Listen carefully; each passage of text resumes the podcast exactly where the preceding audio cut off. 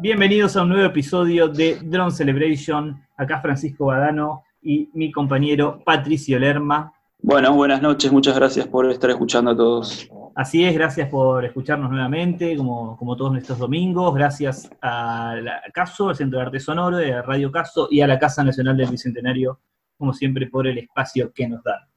Hoy tenemos un programa súper interesante con dos entrevistas increíbles.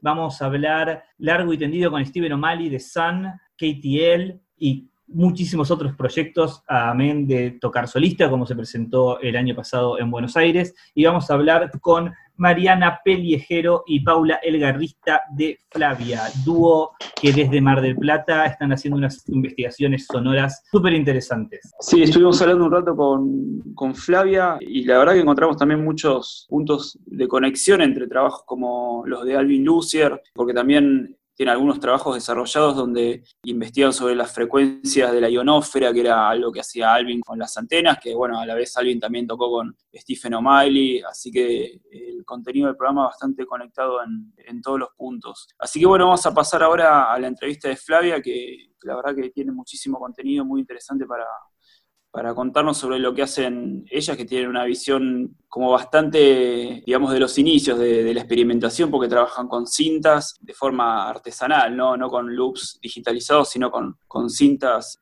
cortadas y, y lupeadas, así que nos pareció que tenía conexión con también los artistas que, por los que pasamos el programa pasado, como Paulino Oliveros, que eh, encaraban un poco la experimentación a través de los cortes de cinta y ellas lo hacen así, más allá del concepto de cortar y editar un loop, ellos, ellas tienen las, las cintas y trabajan directamente con las cintas, cosa que quizás ahora este, no, no estuvimos viendo mucho, digamos. Eh, si bien está el concepto del corte de, cinta llevado a, los desarrollos digitales, pero con la cinta verdaderamente materializada no, no habíamos visto, así que nos, parecía que estaba buenísimo lo que hacían ellas y de otras también este, investigaciones con sonidos propios de, Mar del Plata, que es donde son ellas, muchos sonidos de tanques del puerto y de ambientes marítimos que también estaban muy buenos, Era, lo volvía como muy conceptual el proyecto. Bueno, entonces pasamos a la entrevista de Flavia y después vamos a escuchar un poco de de, su música. Flavia, Mariana Perejero y Paula Algarrista nos van a contar un poco de, qué va toda su búsqueda sonora. Así que, bueno,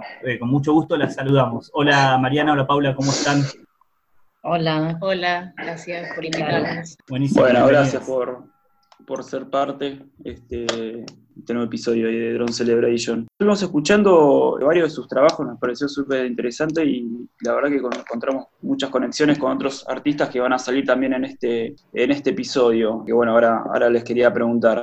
Pero primero les queríamos preguntar un poco, inicialmente, cómo surge el proyecto de ustedes, de dónde se conocen, dónde empezaron a trabajar juntas y si tienen su formación, digamos, si, estudiaron, digamos, carreras eh, académicas o surge un poco ahí de, la autonomía de cada una. Nosotros nos conocemos hace mucho en realidad y mm, si, es específicamente, digamos, a lo sonoro, hace menos tiempo que arrancamos haciendo cosas juntas, pero bueno, ya nos conocemos hace mucho. Mariana se vino a vivir a Mar del Plata y ya de antes nos conocíamos, pero bueno, ya estando en Mar del Plata, ella está acá en el, mundo Dios. Y digamos que nos hicimos amigas por conexiones musicales. Sí. Como que hablando de música nos reentendimos y, nos hicimos amigas realmente desde ahí. Sí, desde mucha conexión. Mucha conexión con la música ninguna haciendo nada relacionado, digamos, pero después, cuando ella se vino a vivir a Mar del Plata,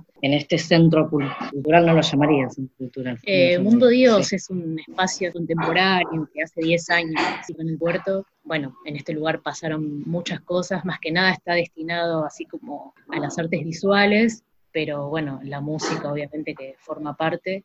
Bueno, es como que acá, eh, yo me vine a vivir acá y Pau se fue a vivir a Noruega. Hace tres años volvió y se quedó y en ese momento empezamos a hacer música juntas.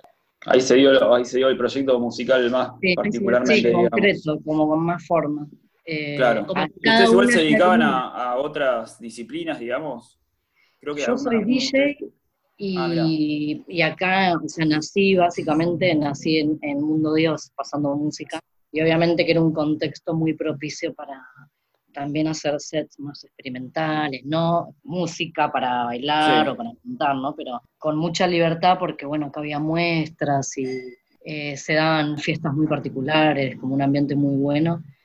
Así que mm, me dediqué a eso, pero como que siempre quería incluir cosas, grabaciones de campo, hasta que cuando me fui de viaje empecé a, estar, a grabar sonidos con una Zoom y ahí empecé a incorporarlos en mi set como más ambientales, pero no me despegaba de lo que sería más de DJ, pero después empecé a trabajar otras cosas y con Mariana Isi cuando volví, nos, a ella le habían propuesto musicalizar una performance de danza contemporánea, me dijo si queríamos hacerlo juntas y ahí ya ahí arrancamos con un micrófono de contacto. Claro, porque yo, ah, yo vengo de las artes visuales, yo estudié Bellas Artes, me dedico un poco más, eh, o sea, como que siempre me dediqué a eso, pero en algún momento empecé a, ingresar como lo sonoro en la obra.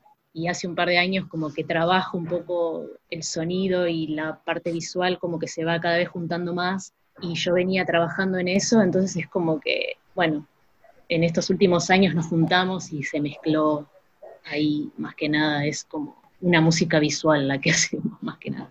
Sí. seguro. Tiene muchísimo de eso por el tema de, los ambientes, creo que generan esa imagen en, la cabeza, en la percepción del, escucha, ¿no? A mí me pasó que generalmente pasa con, bueno, no generalmente, pero en, la mayoría de, lo que es el arte sonoro o el ambiente o lo que es esos trabajos de micrófono de contacto, no sé, los podés jugar a que están bien o está mal, pero salen. Eh, lo que me pasó con ustedes fue que tenía que generar mucha atención lo que, lo que sucedía en las grabaciones, digamos, como que, llamaba la atención y que invitaba a escuchar, digamos. Hay algunos otros quizás artistas que pueden llegar a, lo puedes poner medio de fondo, medio atrás y no, no te genera ningún interés en particular, pero lo que escuché de ustedes era como que constantemente me mantenía atento a ver lo que iba pasando. Y bueno, ya que hablan del tema de Mar del Plata, me parecía interesante porque ustedes toman muchos elementos del contexto del puerto y del contexto de lo que es la ciudad para incluirlo en sus obras. Está buenísimo porque la verdad que Mar del Plata es una ciudad muy, muy particular, puede llegar a parecer como muy solitaria y muy cinematográfica también. ¿Quieren contar un poco cómo es el proceso este en que empezaron a meterse en el puerto y a hacer estas grabaciones? Mira, cuando empezamos con lo de los micrófonos de contacto, que los empezamos también a hacer. Bueno, a ella le salían más, en realidad yo traté de hacer, pero no me salieron muy bien.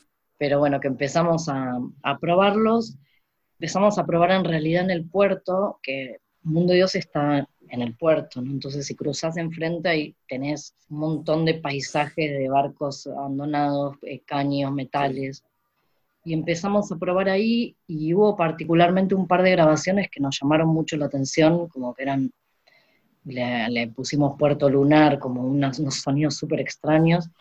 y ahí nos copamos y dijimos, bueno, vamos, vamos a hacerlo bien, como que directamente vamos a buscar más cosas. Y un día nos fuimos, también con baquetas, y estuvimos como percutiendo un montón de, de tanques, de cosas que hay ahí. Y ahí arrancamos, ¿no? ahí arrancamos y se nos ocurrió con eso que en realidad podríamos también ir a una herrería porque nos había gustado tanto lo que estábamos teniendo ahí que, y bueno, ahí surgió el proyecto Borneo, que directamente fuimos una herrería y surgió todo este proyecto que la verdad que está buenísimo. Ahí es donde surgió esto que descubrimos nosotras, ¿no? Obviamente del sonido inaudible, de cuando empecemos a darle con una baqueta a un, hierro cóncavo y la grabadora seguía, la grabadora seguía sonando algo que nosotros ya, no escuchábamos, y eso reimpactó y empezamos a grabar muchas grabaciones así inaudibles, que son las que después usamos cuando tocamos en el Mamba y con grabaciones arriba y sonidos que hacen. Esto lo de, lo de Borneo lo presentaron ahí en el Mamba, pero hay una grabación, digamos, previa a eso o, fue para, para esta presentación, digamos? No, fue para, en realidad para el, no era el concurso, pero digamos que habíamos aplicado para Atom. La convocatoria. Claro, la convocatoria, de audiciones, sí. Nosotros ya habíamos arrancado con el proyecto, y ya teníamos los sonidos y estábamos en esa búsqueda experimental.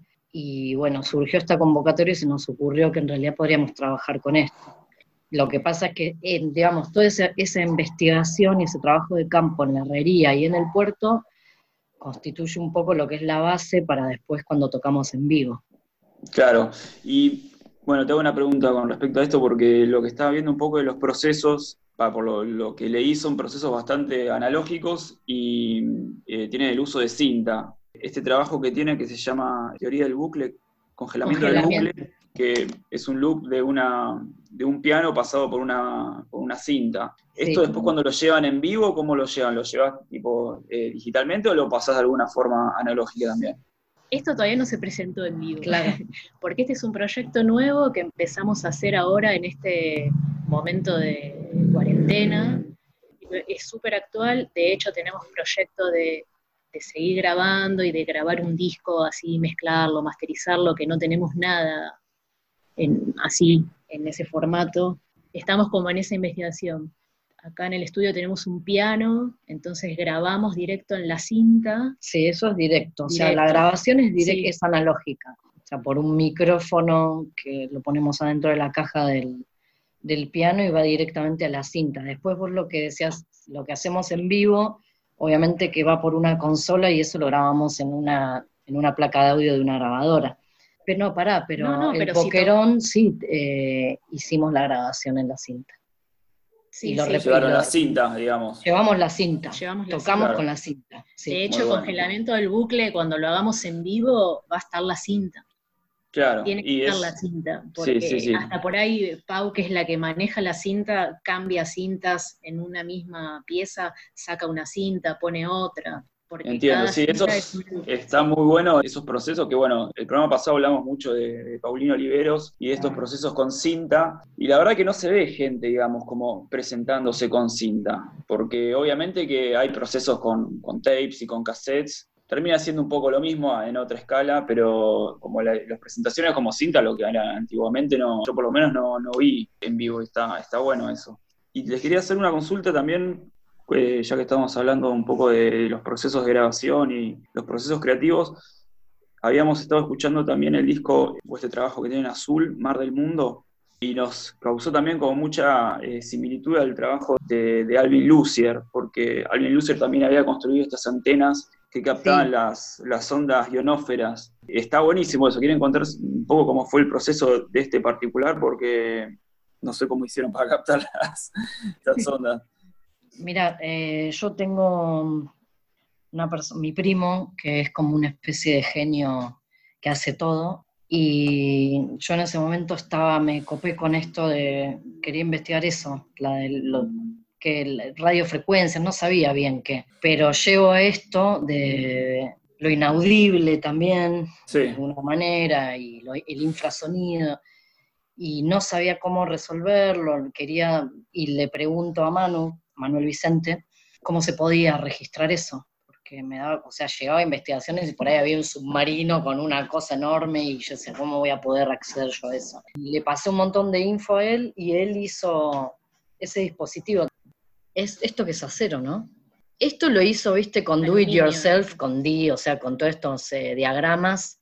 Se bajó un diagrama, se llama Explorer E202, volumen 1.1 receptor BLF portable y tiene un rango de espectro de 3 Hz a 10 más 3 dB. Y bueno, yo le había pedido que le ponga, o sea, una entrada que con preamplificador para poder grabar. Y él construyó eso. Yo en un momento lo usé para una investigación de, me fui acá a las sierras y bueno, grabé después con una antena y después nos copamos nosotras dos para hacerlo también, para incorporarlo con Flavia. Entonces empezamos a utilizar esas grabaciones que presentamos en Mar del Mundo.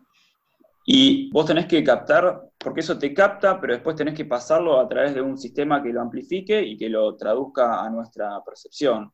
Claro, eso ya lo, o sea, de ahí ya directamente hay un preamplificador, o no, sé técnicamente cómo explicártelo, pero ya directamente hace esa conversión y ya queda grabado en la grabadora en formato audio, digamos.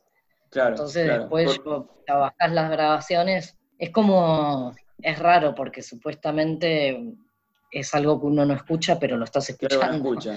sí, sí, eh, Alvin Lucy, el, laburo era parecido, él generaba como unas antenas que eran gigantes, eran como unas antenas de 2 metros por 2 metros, y se iba a la altura, digamos. Se iba a altura a captar eso. ¿Ustedes hicieron eso? ¿Tuvieron que ir a altura, digamos, como para agarrarlas? Ah, sí, acá hay una en no, Sierra, de los Sierra de los Padres. Sierra de los Padres. Está la serranita y es como elevado y ahí, bueno, te garantiza que está fuera del alcance de todo el electromagnetismo de la ciudad, ¿no? ¿Podrías describir cómo es el sonido puramente, digamos, sin proceso que, que captás? Sí, esos, ese sonido, ponerles eh, por un lado puro, son como como cosas, ah, claro, cómo describírtelo en palabras, ¿no? no, bueno, está bien igual, digamos, eh, porque después lo quizás en el disco se ve mezclado con otras cosas y se ve mezclado digamos, con otras capas de sonido. Eh, y bueno, obviamente no, yo no podría describir cuál es el sonido exactamente de la. Sí, son sonidos muy agudos y como muy disruptivos también. En algún punto a veces son un poco dañinos, como que se escuchan bastante con, interferencia, pero los más puros se escuchan como, como pequeñas cosas de electricidad y con, como con un pic, pic, pic, pic, como un pic muy finito de fondo. Lo que pasa es que estuvo medio como un oscilador, por ejemplo. Como que lo empezamos también a utilizar como, como, como un dispositivo que produce otras cosas en electromagnéticas. Sí, por momentos suena como una sierra. Sí, que lo vas pasando por distintos lugares. Claro, lo que pasa, si vos lo llevas a la sierra, ponele ahí, llegas a estas, estos pequeños soniditos que van bajando como muy eh, agudos y, o sea, yo que son como pequeñas centellitas que, que bajan sí, Sí, sí, entiendo. Pero después, como en realidad nosotros lo, lo, sacamos de eso y metimos lo que nos habían dicho que no había que que era estar cerca de cosas electromagnéticas, y bueno, lo, lo hicimos interactuar con todas esas cosas, con acá el sonido, la radio. Y encima acá arriba en Mundo Dios hubo una radio, eh, una antena, una antena muy grande. Así que de alguna manera eso debe también afectó, digamos, como el proceso. Sí, sí, sí. ¿Y qué más? Porque es como una especie de composición con enfoque, digamos, en lo que es el, mar, ¿puede ser? Lo entendí así. Este eh, proceso particular con el BLF, decís. El disco este, Azul Mar del Mundo. Ah es más espacial que Mar, como que... Mm, sí, ahí yo tocaba el bajo. Sí, y eran, y eran todos como instrumentos de platillo como expansivos y que se iban haciendo cada vez más, y con el bajo también que tocaba ella. Mar del Mundo es un espacio que funcionó durante dos años más o menos acá en Mardel, que es muy un, bueno. un hotel abandonado que unos chicos hicieron, empezaron a hacer un montón de cosas, se llama Mar del Mundo. Ah, mirá, perfecto. Yo pensé que era parte del nombre del, del, trabajo, digamos. No, claro. No, no, es el lugar en donde lo presentamos. Yo creo que fue. Ah, ok, ok. Que tiene el nombre del hotel abandonado, que el hotel se llamaba Mar del Mundo y ellos conservaron eso. Y bueno, ahora igual están en stand-by. Eh, tiene varias cosas así Mar del Plata, la verdad que está, tiene unos, como, por un lado tiene un espacio medio como abandonado y medio nostálgico y, no sabía que, que estaban estos espacios. La verdad que la última vez que fui estaba un poco buscando algo así, pero bueno, este, se ve que hay también gente que está un poco en búsqueda de, esas ideas. Sí, hay mucha movida y más que nada lo que es eh, música. Estos últimos años es una explosión de cosas, lugares, eh, de gente que está tocando, investigando, eh, DJ. Y también acá el frío un poco invita cerrarse. A cerrarse, sí, tiene eso Mar del Plata, ¿no? Tiene como ese aspecto un poco más solitario, frío y nostálgico. A mí está bueno en invierno, ¿no? Está súper interesante en invierno Mar del Plata.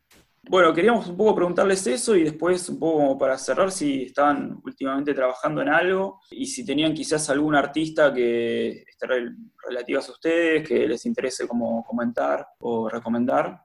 Y el proyecto que estamos ahora. Sí, sí, se están trabajando ahora, con el complemento del buque. Ah, sí, estamos en desarrollo, este, digamos. Sí, porque como que esto arrancó y se hizo como que nos gustó mucho, entonces tenemos ganas de profundizarlo y lo que te decía Mariana, de hacer como el disco. Así que ya estuvimos grabando loops y ahora lo que tenemos que hacer es trabajar con esos loops, que en realidad es improvisación, porque no sabemos muy bien qué. Y después de estar una hora tocando, extraemos una parte, o sea, por lo general no editamos, no armamos de nuevo, cortamos donde nos gustó un segmento que puede ser 8 minutos o 15 o 4 y es, es el tema. Y también estamos como que no ganas de hacer objetos con los loops, como que eso sea parte de la obra también, que el loop que usamos para, especialmente para tocar ese tema, se pueda poner en una caja con un librito y te lo puedas comprar, ¿no? Por ejemplo, pero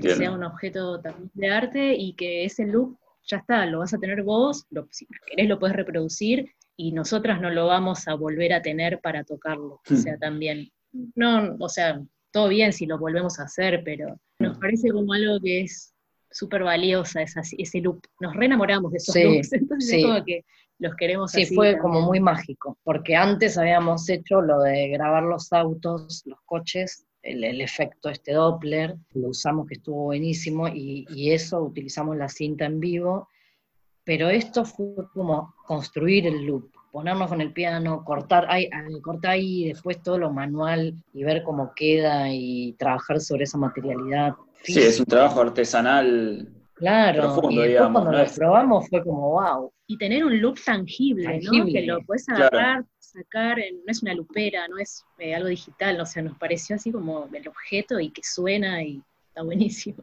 O sea, los objetos tendrían como un, segmento de la cinta. Claro. Sí. Sí, o sea, sería ah, una caja, nos copa que sea una caja color ámbar, no sé, así como flasheamos con los colores. Y que la cinta esté ahí, que traiga su librito de qué tema pertenece, y bueno, ese sería un loop. Está bueno, porque juega también con eso de la espacialidad, ¿no? Porque vos lo sacás de un lugar y después lo las trasladás al otro y sigue teniendo como la esencia de un lugar, pero eh, Total, dónde se lo llevaron, digamos, ¿no? Aparte es como toda una investigación también que, que viene con este momento, como porque el claro. repetición, como algo raro en el espacio, en el tiempo de lo que está pasando, como también nos enroscamos con eso conceptualmente, ¿no? De, qué raro los días, como aparte empezamos cuando acá no había, no, estaban pasando los coches, entonces es como que era registrar también esa sensación, ¿viste? De, de esa cosa constante que no sabemos bien. También usamos un pedal de freeze donde queda el sonido de una tecla de piano, queda frisada y los 40 minutos es esa tecla que va flasheando así distintas cosas con la consola. Pero bueno, ese tema del congelamiento y sus variaciones es como que ahora nos, nos está interesando, va por ahí un poco. Buenísimo. Bueno, tiene ahí un proyecto adelante importante, digamos. ¿Y tiene algún artista que quizás les interese comentar o que les haya gustado o que hayan escuchado? Ahí mismo quizás puede ser de Mar del Plata. Así como lo que se me viene a la cabeza, podría decir de Atu, Antonio Sabasta Alcina, que hace, últimamente está haciendo unas cosas increíbles, así con sus teclados y unos sonidos que, está buenísimo. Él es de Mardel, pero también ahora está viviendo en Buenos Aires. Sí, aparte convoca mucho también él, como que genera cosas con gente reinteresante, con artistas muy diversos, eclécticos, está bueno. Pato Connor eh, también, de acá de Marvel. ¿Querés repetir el, nombre de, él? Que creo que se entendió. Antonio Sabastalcina. Patricio Connor, que él empezó como DJ y, y, ahora está haciendo como un, montón de cosas experimentales que a mí la verdad me re gustan. Pato Connor, eh, pero igual usa DJ Joana, ¿no? DJ Joana. Está grabando ahí con Guerrilla iTunes, no sé. Y a mí particularmente, que mencionaste a Alvin Lucier, a mí me, la verdad que cuando, como algo viejo, ¿no? Pero me fue muy revelador todo la, el proceso de investigación que tiene, me encanta. Una gran influencia, digamos. Yo te quería preguntar eso, ¿quiénes, quiénes habían sido por ahí sus, dentro del arte sonoro, sus referentes o, principales influencias, así a lo largo de, de toda su carrera, digamos, toda su vida. A mí como hace un par de años que escuché, me encantó Delia Derbyshire, es como que... Tenía un laboratorio en la BBC, en, la BBC laboratorio de experimentación radiofónica o no sé qué, y muy, muy flashero. Inglesa. Y ella trabajaba mucho con cinta, obviamente, porque era lo que, aparte lo que tenía. Y después, bueno, música y investigación con la música, mucho, muy amplia. Y de música, drum, obviamente hay un montón de cosas. Me gusta mucho Tim Hacker. Eh, este disco que estaba re bueno que me habías pasado, ¿te acordás? The Next. The Next. The Neck. The Neck. Sí. Bueno, no sé si es un dron. No, pero no como es así, pero- muy sí. colgada, muy, bueno, miles. Bueno, Bueno. después como otro palo, pero Albanoto me encanta así su, su sonoridad tan Sí, es un, perfecta. es un ser ya de otro plano, anoto, digamos. Sí, sí, pero eso ya es como otra cosa. No sé si querías, Fran, preguntarle algo más. Queremos preguntarles si por ahí quieren recomendar algo de su discografía para que pasemos. El de Mamba está re bueno, a mí me gusta.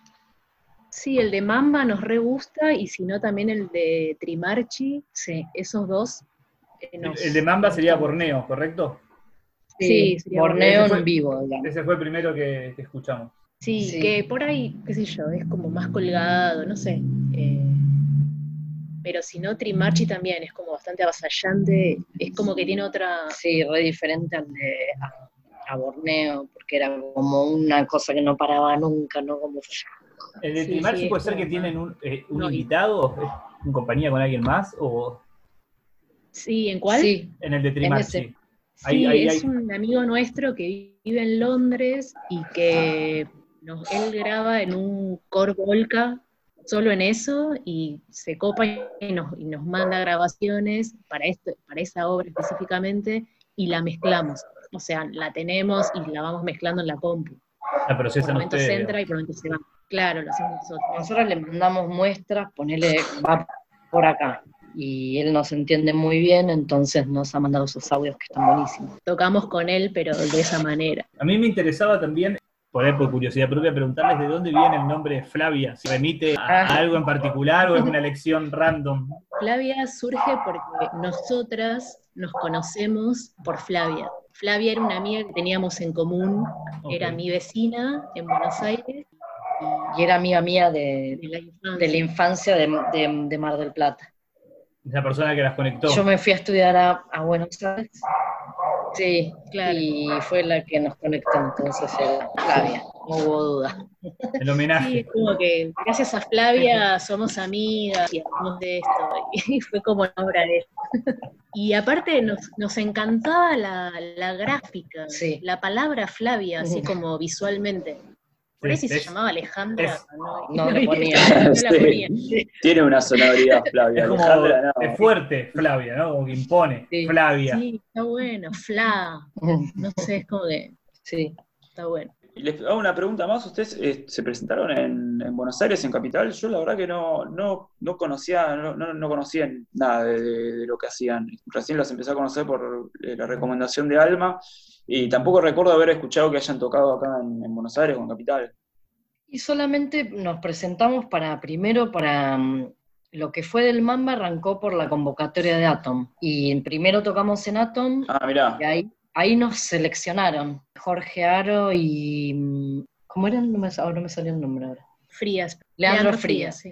Leandro Y de Frías. ahí eh, nos dieron una fecha que era para la presentación en vivo en el Mamba. O sea, esa fue la única vez que tocamos en Buenos Perfecto. No, Aires. dos veces. Dos veces. Y Sí. en realidad hacía un año que estábamos Sí. haciendo cosas. eh, Muy Claro. reciente. Sí, es un proyecto súper fresco, digamos. Bueno, Tenemos eso es todo, creo. La verdad, muchísimas gracias por el tiempo y nada, por mostrarnos un poco sus ideas y sus trabajos. No, gracias a ustedes. Sí, gracias a ustedes. Está re bueno que nos hayan escuchado. Sí, que nos inviten, que nos den lugar así, buenísimo. No, y aparte Gracias. que alguien preste atención, a veces Sí, nosotras hablamos de A la que, escucha, ¿no? que, bueno, nos bancamos la, lo de hacer algo que por ahí sea un loop largo y que dure mucho tiempo. Y eso conlleva el riesgo de que hay un- una parte del público que obviamente que en los dos minutos va a cortar eso. Sí, no va a sí. seguir la lucha, pero bueno, es lo que nosotras queremos. Que, que, que esto es de acá hasta acá y bueno. Y aparte hay No. algo que para mí es bastante loco, que también son, son casi experiencias eh, para vivirlas en el presente y en vivo, ¿no? Porque después las grabaciones están buenas, pero posta que nada que ver Sí. que es en vivo. No hace justicia un- al, a la- al- al volumen, a las frecuencias, a la reverberación Sí. de las salas donde Total. uno toca. todo, se vive otra cosa. Entonces, tener la, la paciencia de escucharlo, más allá de que tengas un re equipo, eh, eh, está bueno, qué sé yo. Sí. Pero, Es un género que es muy difícil de- en ese sentido. Sí. eh, nunca va a hacer justicia, digamos, a una grabación, porque es una cuestión de frecuencias y de experiencia auditiva y sensorial. Y, Armónicos que por ahí no se toman. Claro, como a veces escuchan ahí nada más. Sí. Hablábamos con Fran de que vos podés eh, tocar en un espacio, podés tocar en el otro y la música repercute totalmente diferente. Entonces, sí, la verdad que después termina siendo un poco que se queda ahí en, la escucha y en el habla de lo que estás haciendo ahí en tu cuarto, pero la realidad es que hay que, vivirlas ahí en, vivo a, los proyectos y a los, a los artistas, ¿no? Sí, totalmente. Sí, todo, Bueno, les agradecemos muchísimo. Mariana, Paula, muchísimas gracias, súper interesante. Bueno, muchísimas gracias. Bueno, gracias chicos. Gracias a ustedes. ¿eh? Adiós. Adiós, chau, chau. Ahora vamos a escuchar de Flavia Borneo en vivo en Mamba. Les recordamos que Borneo está inspirado en sesiones de grabación en la herrería Borneo en Mar del Plata, donde trabajaron el sonido mediante percusión de, de metales. esto, recordamos, generaban resonancias eh, inaudibles, pero que las grabadoras lo, lo, tomaban. Así que luego esas grabaciones procesadas en vivo es el track que vamos a escuchar enterito ahora. Que lo disfruten.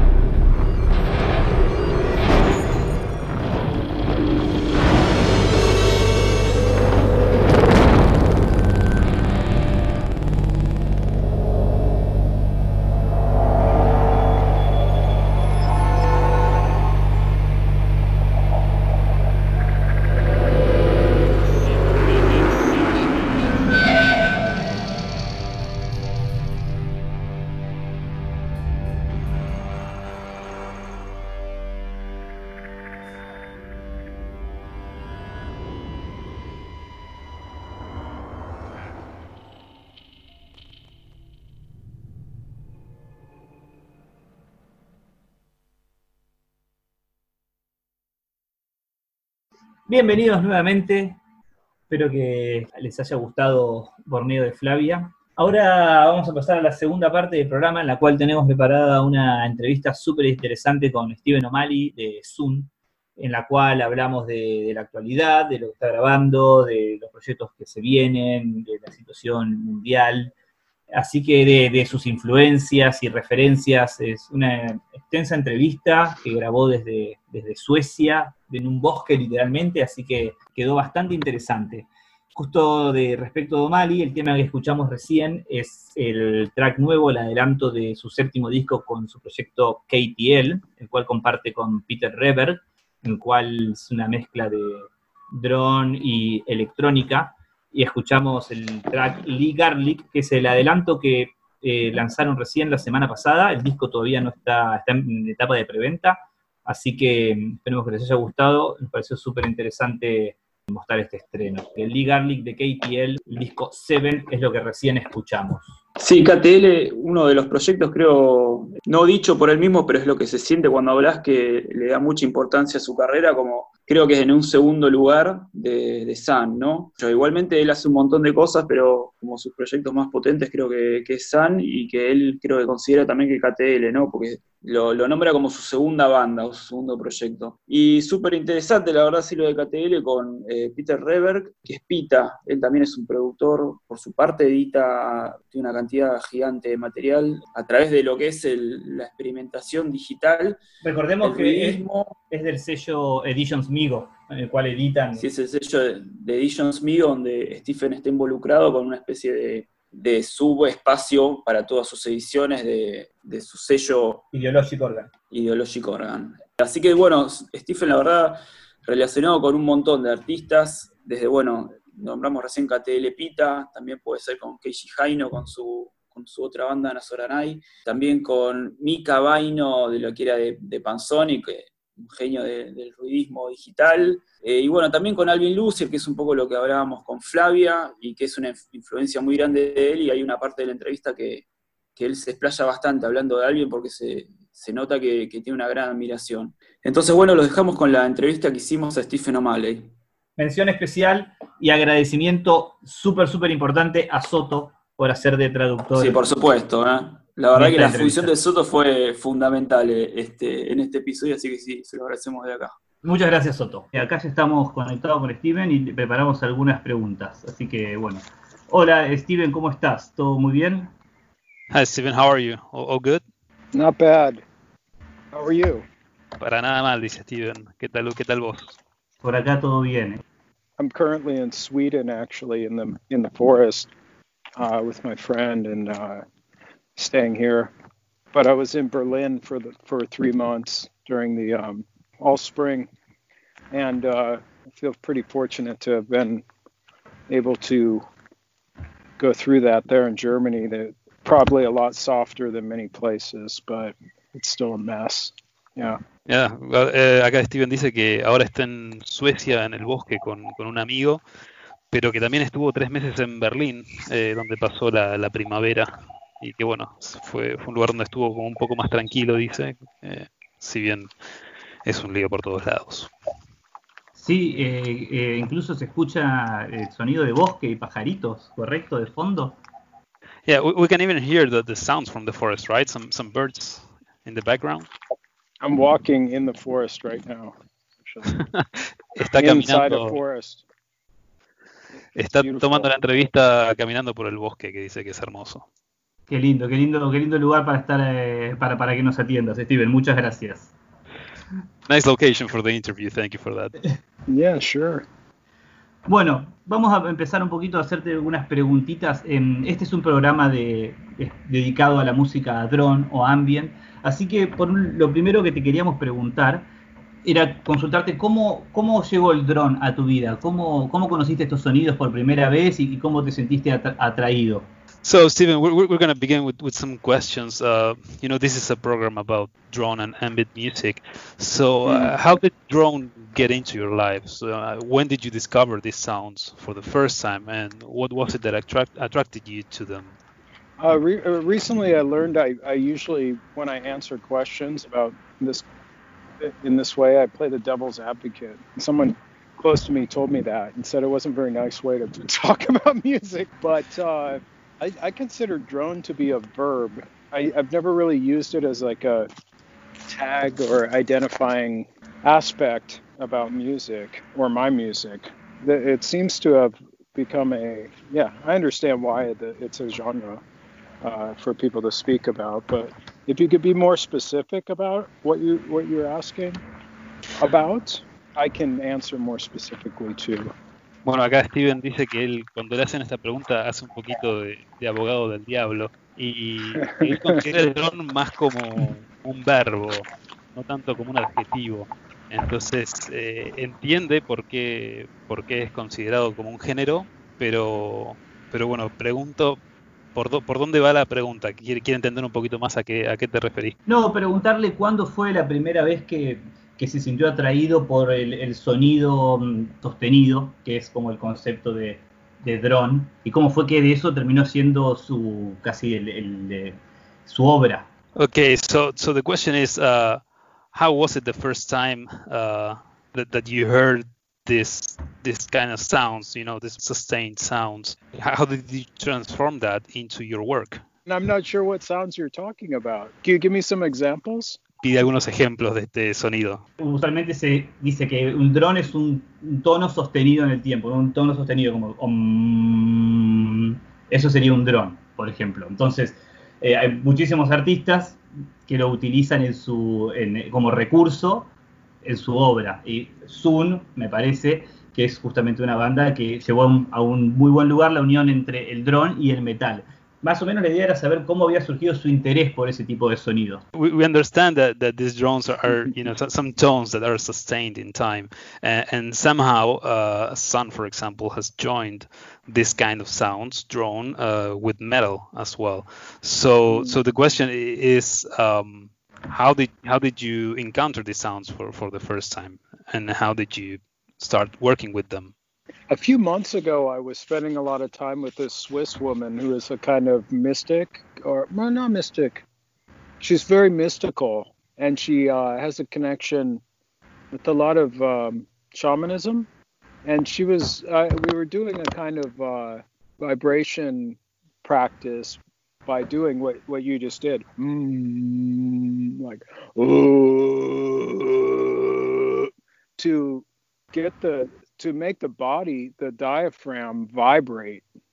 And that is so, I've never done that with voice before. I, I've never been a singer or a, um, or a vocalist, and I've never really worked with my voice in a way that was a kind of musical way. And uh, it affects your entire being to work in those vibrational fields with the voice, with the breath and it was it was very incredible to do this for a few days with this person and with the intention of literally breaking the um, energy or breaking the block of the energy uh, chi flow and I, I swear in the that, that was in uh, it was about the solstice in uh, in last the winter solstice last year. I swear since then my voice and my throat my lungs feel like they've changed, like they feel like they've broken open. Yeah, it's pretty. It was pretty incredible experience. Wow. Ok, acá Steven nos cuenta un poco que hace unos meses estuvo con una con una mujer eh, de Suiza, que era como una mujer muy, muy mística, con algunas eh, ondas chamánicas, según, según explica, y que hicieron como unas prácticas de, vibraciones eh, con, la voz tratando de que vibre el, diafragma y que nunca había hecho eh, nada con su voz, él no, se considera como un cantante, pero que hacer esas prácticas durante algunos días le afectó el ser y que fue increíble hacerlo para, para como que rompió un bloque de energía, dice. Lo hizo alrededor del solsticio de, de invierno y dice que sus pulmones cambiaron y como que se, se abrieron, o sea, como que fue una experiencia transformadora. Sí, sí, entiendo perfectamente lo que quiso decir, el, poder del sonido, digamos, al que nosotros estamos llamándole dron. Y bueno, otra cosa que te quería preguntar, y creo que por ahí tiene que ver con esto, que justamente con esas búsquedas eh, artísticas que, vos llevas, Steven, Yo quería, quería consultarte si vos, vos tenés formación musical académica o sos un, músico autodidacta. y, cuáles fueron las primeras obras por ahí que, compusiste de modo así académico? En ese caso, como sé que por ejemplo hay obras que has hecho para orquestas. Okay, so we would like to know do you have any, any academic formation in music or, or were you self-taught? And which were your, your first compositions? We we are aware of some compositions for orchestras that, that you made. Um, I, I didn't go to a conservatory or study composition, and I'm definitely not from the academy. Um, uh, this is something I've, I've, realized even in a stronger way in the recent years. You know, it's quite a different universe where from the one I live in. Although I, I've worked a lot with institution institution, music institutions and orchestras and ensembles and, and things like the GRM or the EarCamp, for example. But I'm not coming from that from the academy, and there's something about legitimizing music from the academy which I've never been able to experience. And as recently, I've been becoming close with some young composers, one in particular who is from the academy, but also comes from a background that's very um, similar similar to my own background, coming out of metal and punk, you know, as a as a young person, and we've been discussing a lot about the uh, the reception of music in the academy and critical thinking and and critical critical reception within an, an academic system is so much uh, it's so different than the so-called critical function of of uh, reception of music that is coming from the autodidactic, as you as you called it, or underground or sort of popular pop music. So, I mean, I my own path. I've been very fortunate to have a lot of luck and a lot of amazing opportunities uh, that I've encountered in that path that have involved things that may appear to be academic or uh, in in that world, like writing compositions for orchestras and stuff. But as far as my first composition, I, I don't really know. I would consider some of my old yeah demo tapes when I was a kid to be the first compositions. But I guess you mean the first composition for a, acoustic ensemble. Um, I, I wrote a piece called Six Degrees F in 2007, I think. Well, I did some demos for that, but it was performed by an ensemble in Norway in 2009 at the uh, Henny Onstad Kunstcenter.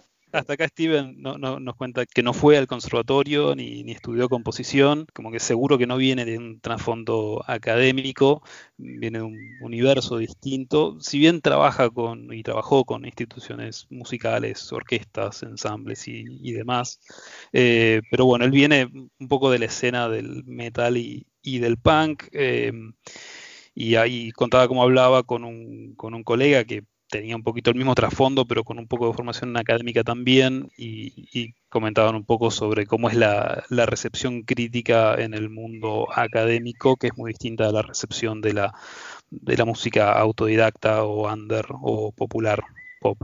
Em, él nos cuenta que hizo un poco su propio camino, en el cual considera que tuvo bastante suerte, que se le presentaron muchas oportunidades que también le permitieron acercarse a este mundo académico. Y bueno, en cuanto a su primera composición, el, lo primero que, menciona son demos que hizo de, chico, pero más para una orquesta menciona una obra Six Degrees que le hizo en 2007, eh, que después la interpretó un ensamble en, en Noruega en el 2009.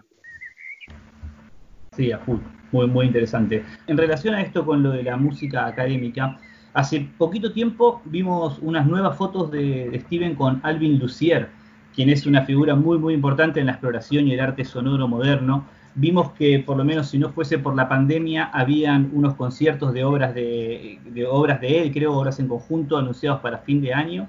Y mm, si nos podía contar un poco de, cómo se dio esa colaboración. So, some time ago, we saw pictures of you with Alvin Lucier, uh, one of the most important names in modern sound art. And we found out you had concerts planned for, for the end of this year. Uh, before this this pandemic scenario. So, can you tell us something about that joint work and how it happened?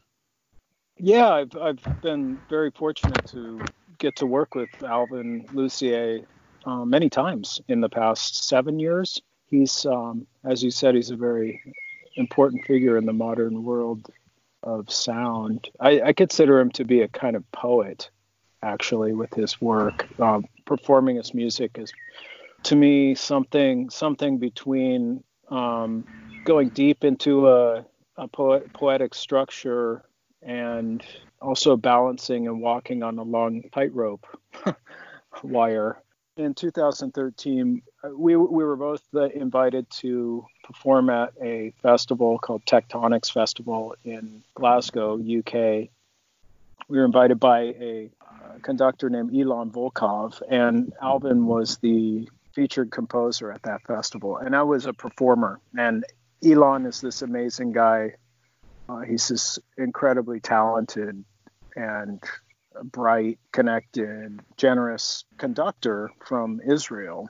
And he's made so many connections for people over the years, including me. So Elon's idea was that he would commission a piece for electric guitar from Mr. Lucier. And I didn't know this, but apparently he had never worked with electric guitar before. Well, before that moment, so he uh, so he ended up writing this piece for for two guitars, so it turned into a duo for um, myself and Oren and Barchi, and we we premiered it there. Um, after that, there was a um, there was some other performances of that piece in uh, Lucier concerts in places like Musée du Louvre in Paris, and also a festival in um, Zurich around Mr. Lucier's 80th birthday.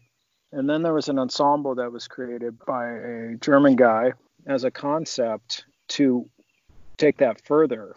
Uh, and that was created by, uh, or that was proposed by Bernard Reitbrock.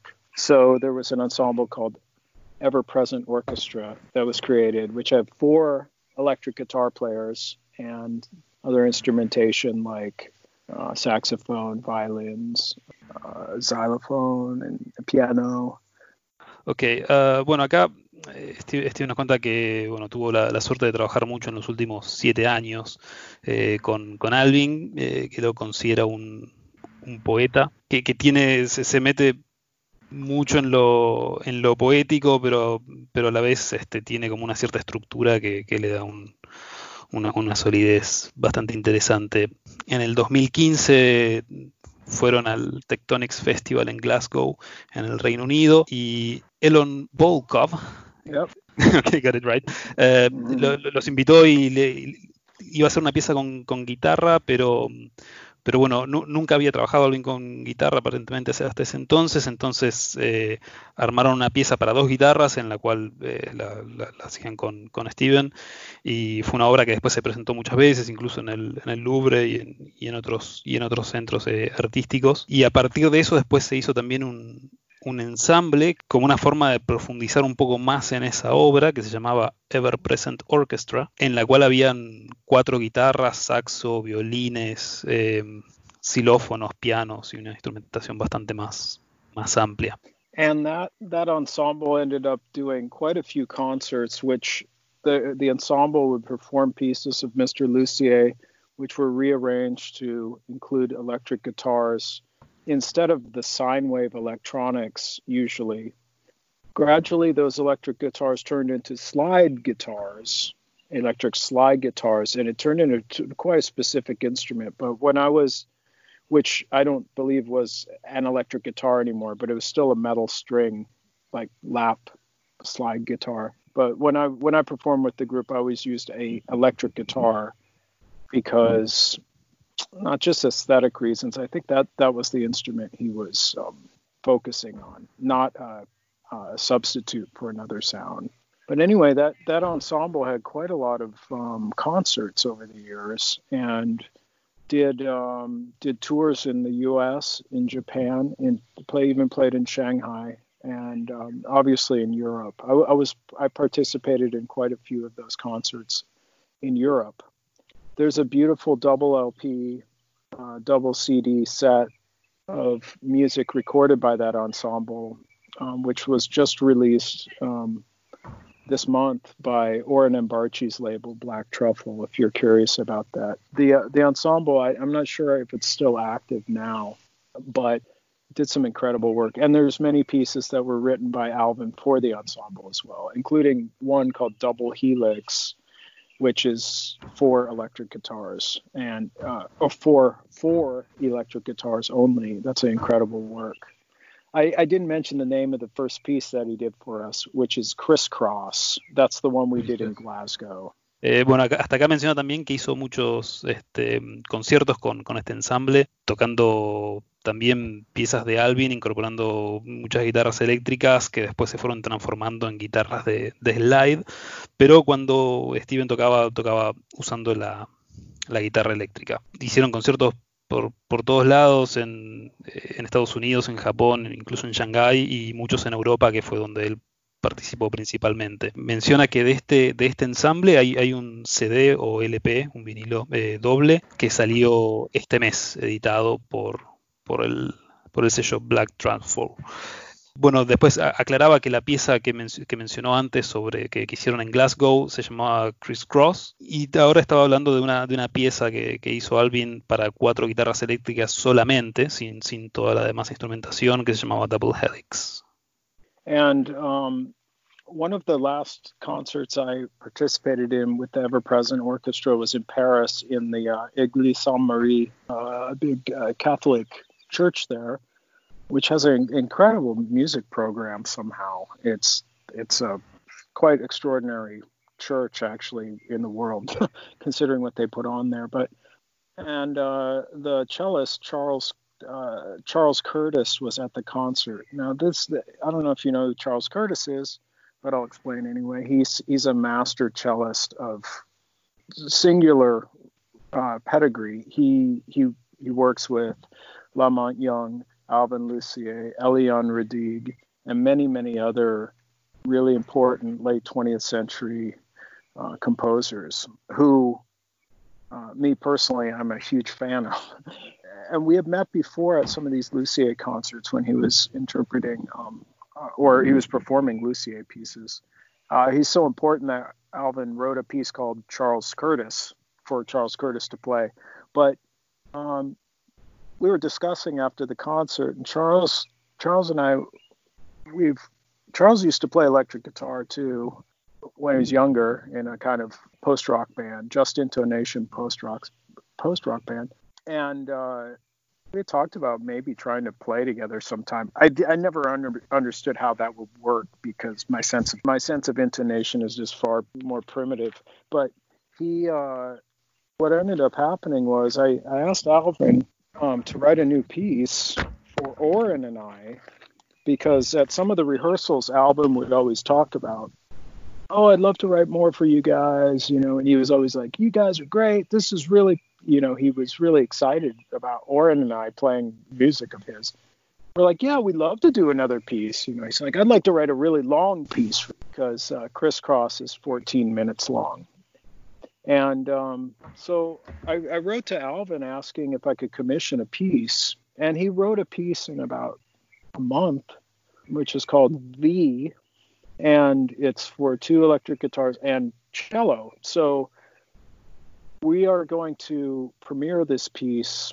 This is this was two years ago, and now we're finally getting to premiere this piece in France in September. And we're going to do two concerts, uh, two cities in France to start, and then we played in Luxembourg in uh, later in the year too, as Oren and Barchi, me, and Charles Curtis. And uh, during that concert, we'll also play um, Crisscross, the piece of Oren and I that Oren and I play, and then Charles will play a piece called Glacier, Glacier of Lucier as well. So that's that's up to date with Lucier. Cool thing about Lucier is he was in the last like five years.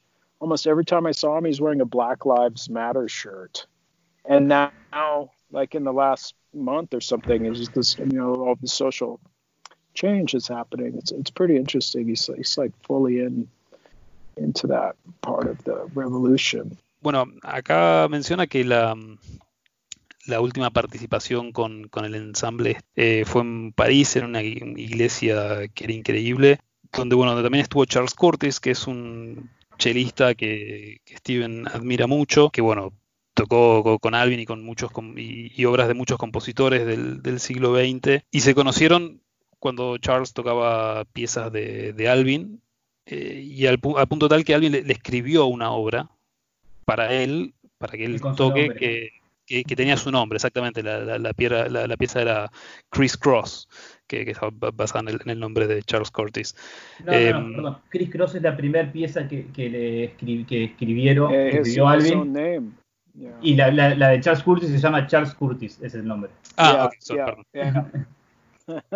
y bueno, también cuenta que, Charles tocaba la guitarra en, una banda de, post-rock, pero él dice que su, entonación con, la guitarra es bastante más primitiva. Y, le pidió a Alvin que, que escriba una pieza para, para ellos dos, para Charles y para Steven. Y hace unos dos años eh, escribió esa, esa obra, la, escribió en un mes, se llamaba Lee, y es para dos guitarras eléctricas más, más cello. Y está planeado que se estrene ahora en septiembre en Francia y en un par de ciudades, y después en, en Luxemburgo. Y bueno, y, después al final estaba comentando que en los últimos cinco años eh, Alvin estaba usando la remera de Black Lives Matter.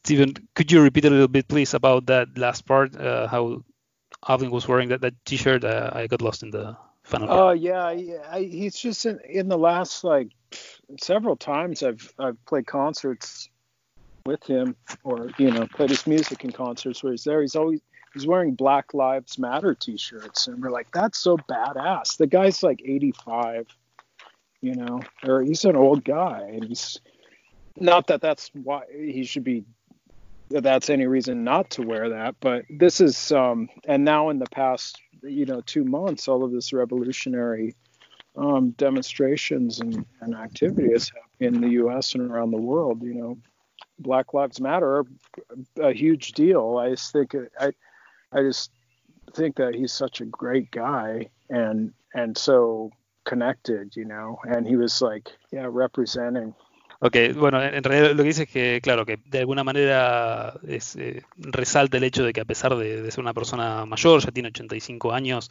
eh, siempre estuvo muy, muy activo con esto y que en los últimos conciertos estaba siempre con, con la remera de, Black Lives Matter. Eh, que bueno, si bien aclara, no, tener 85 años no es motivo para no usar la remera, igual está bueno destacarlo. Sí, le llamó la atención. Bueno, y quiero aprovechar que, habla de Black Lives Matter y quería consultarle justamente en, este momento tan particular de la historia en el que estamos, con estas nuevas revueltas raciales o en Estados Unidos y con la situación de coronavirus, pandemia y cuarentena en todo el mundo. ¿Él está, está componiendo este ambiente mundial? ¿Le, está influyendo en su manera de componer o en sus ganas o en su, en su cantidad de producción? Okay, so um, um, we're going to start with this Black Lives Matter and also with the pandemic uh, situation that we're going through. So, mm-hmm. in, in, this in this context, uh, have you been writing any music? I mean, ha- has this all of this situation influenced you in in any way? Well, yeah. I mean, I, I basically, yeah, I got stuck in Berlin for three months. You know, I, I it was a choice to stay there, but I, I live in Paris actually and I have for 12, 12 years, 13 years. But I ended up staying in another city, you know, and leaving, you know, my situation there. But it's, um, I guess I've been pretty fortunate though, because I've been able to connect with people through the pandemic in Berlin and actually make music. Just like every other musician will bore you with all their so- stories of their their canceled concerts and stuff, and everyone's worried about how touring will happen in the future, and and venues are closed and all that. And that's that's the, the, those are all things that affect me, you know. But I'm not going to talk about them here because everyone talks about it already. You know, there's um, on the other hand, I was in a situation with my band Sun where we released a our our biggest record ever last year April 2019, the Life Metal record. And um, we spent the year touring. We did seven tours. And our last tour for the Life Metal record ended at the beginning of February. So I and my band are very fortunate that we were able to do all of that before the pandemic struck Europe and the US the following month, basically, or the end of February. So if it would have happened last year, it would have destroyed our, it would have been disastrous for us. Uh, we're, uh, like many bands and musicians, we're, we're DIY. We do everything ourselves and we self produce everything. So I was at a, I, I was fortunate to be in a position like we released the record, we got to do all of our touring and stop at the time we had planned. We were planning to be quiet this year. But of course, I do a lot of other things um, with music and with art that have been affected by that. But I, I consider myself to be really fortunate, you know, and and a lot of my friends and colleagues and stuff have not been in that same way. But in Berlin, I was able to connect with some really amazing musicians, and I did I did projects and managed to make a new record with KTL, my band, all in Berlin. Uh, I was able to work with some new collaborators on some really beautiful long form work, these like one hour long pieces, which are still being developed. I don't want to talk about it too much, you know.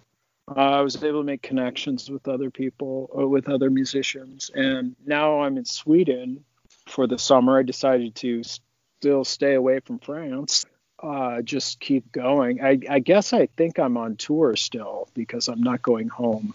I'm working on some music here too with a uh, very uh, close friend and someone I worked with in Berlin too and have connected with this year.